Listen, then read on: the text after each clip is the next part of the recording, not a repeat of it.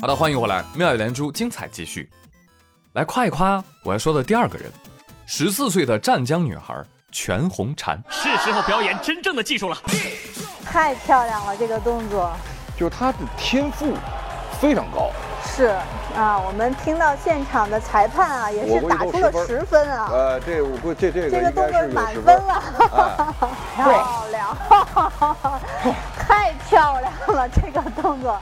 就这种比赛，这种动作，这种完成，你让其他的和他作为对手的选手来看的话，会感到绝望的。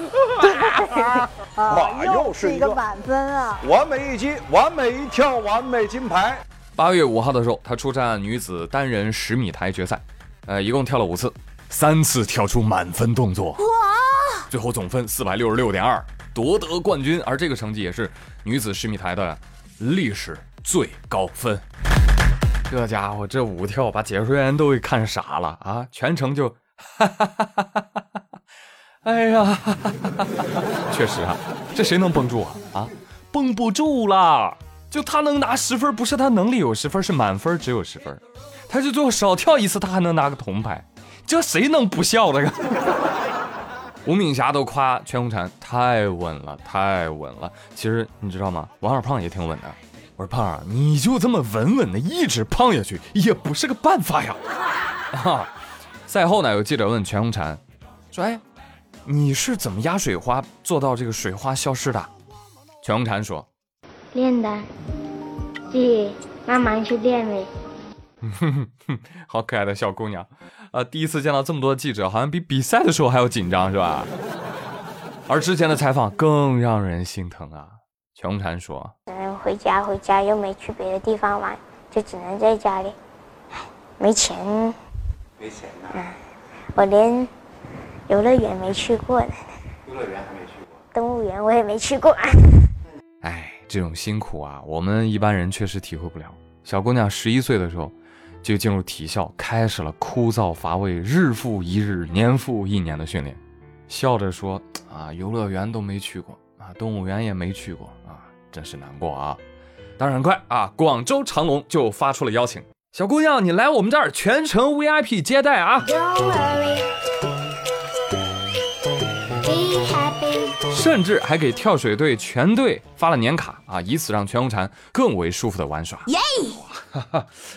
网友提醒全红婵，你去游乐园的时候，你记得叫上你杨倩姐姐，她会帮你打到很多娃娃的。哎，没想到杨倩还看到这条微博啊，留了个言，来吧，咱们组个团，妹妹。喵，梦幻联动是不是？而更破防的还在后面。当全红婵谈到自己有什么愿望的时候，他说：“我妈妈就有生病了嘛，然后然后就很想赚钱我去给她治病，嗯，得赚好多钱，还要治好他。”呃，为什么会有这么懂事的小姑娘？但是好消息传来啊，湛江市卫健委的领导专门去了全红婵亲人看病的医院啊，而院方也及时表态：“小全，你放心啊，你家人在我这看病啊，没问题。”全红婵说：“啊，钱什么钱不钱的啊？提前伤感情是不是？你放心，我们将为你妈妈和爷爷提供全方位的医疗保障服务。”哇！听说全红婵夺冠之后啊，当地政府看到了奥运冠军的家居然是泥土杂草丛生，所以当天晚上借着夜色就给全红婵的老家来了个硬体化改造。哎，这都挺好啊，挺好，很欢迎。但是你知道吗？这两天全红婵的家也成了很多网友的打卡圣地。说是网友，狗屁！网红，直播网红，每天会来几十到上百人在这里拍照搞直播。啊，有的人就直接堵在了人家家门口，甚至还想爬进去。来人，关门放狗。有一些网红甚至一边直播一边带货，还扬言说啊，我们把全红婵家里的菠萝蜜都给摘走吧。呸，不要脸。还有一些人呢，就不知道从哪儿冒出来的，跟全红婵的妈妈是攀亲带故，哈哈，搞得全红婵的妈妈不禁感慨：哎呦，我嫁过来，我现在才知道家里有这么多亲戚啊。哎呀，这真是穷人站在十字街头耍十把钢钩，钩不着亲人骨肉；有钱人在深山老林耍刀枪棍棒，打不散无义宾朋。这就是传说中失散多年的亲戚。哎，行啊，啊，亲戚们，那来都来了是吧？呃，咱家好孩子全红婵得了金牌了，大家不随点礼吗？啊，来来来来，随礼进门。我估计能清掉八成硬蹭的亲戚。这个场景也不由得让我想起了黄渤老师说的一段话。黄渤说啊，以前啊总能遇到各种各样的人，各种小心机什么的。哎，这成名以后啊，身边全是好人，每一张都洋溢着笑脸。黄老师，黄老师，你累不累啊？休息一会儿。黄老师，你要吃什么？黄老师，你要喝什么？我给你拿点什么。呃，当然，对这种行为呢，我们是不屑，但你也应该看到，这就是人性嘛，这就是社会规则嘛。这其实也是我们每一个社会人努力的意义，爬出那个让你疲倦的圈层，向上，向上，一直向上，让你拥有选择的权利。一旦你牛了啊，你也可以对着全世界做出这个屌炸天的表情。我的妈，太夸张了吧！大家有没有看男子吊环项目的比赛？中国体操运动员刘洋在这个比赛当中啊，表情突然的邪魅。哎呀，发生什么事了？哎，你不知道为什么？为什么他突然就做出这个表情？还有不少网友发现，哇，这个刘洋他。长得好像《九品芝麻官》里面的常威啊！对对对对，就是这个嚣张的表情。哎，这个刘洋就因为这个表情迅速的出圈了啊！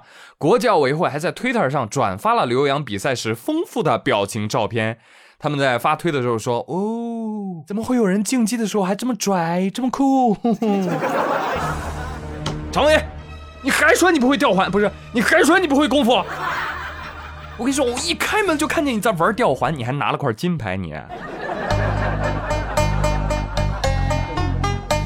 大家好，我是常威。大家好，我是刘洋。跟你们说个事儿啊，你们能不能不要再管我叫常威了？嗯，你们这样礼貌吗？你们有考虑过来福的感受吗？你们这样非常的不礼貌。怎么说我也是皇亲国戚，怎么说我也是奥运冠军，你们这样让我很难做。打他！但说实话，朋友们。当时我看到他这么拽，我真的害怕极了。你看人桥本大辉，人是有本地户口，人脚出界了扣零分，但是肖若腾就因落地没致意扣零点三。我天，那刘洋这个是瞪裁判呐！我天哪，裁判会暴走的吧？啊，他蔑视我，他蔑视我，这个分给他扣完，扣完。哎，然而并没有啊，并没有。朋友们，你们想过为什么？嗯？为什么没有扣常威的分儿？不是为什么没有扣刘洋的分儿？因为如果真的扣分了，那剧情就变成了我一推门我就看见常威在打裁判。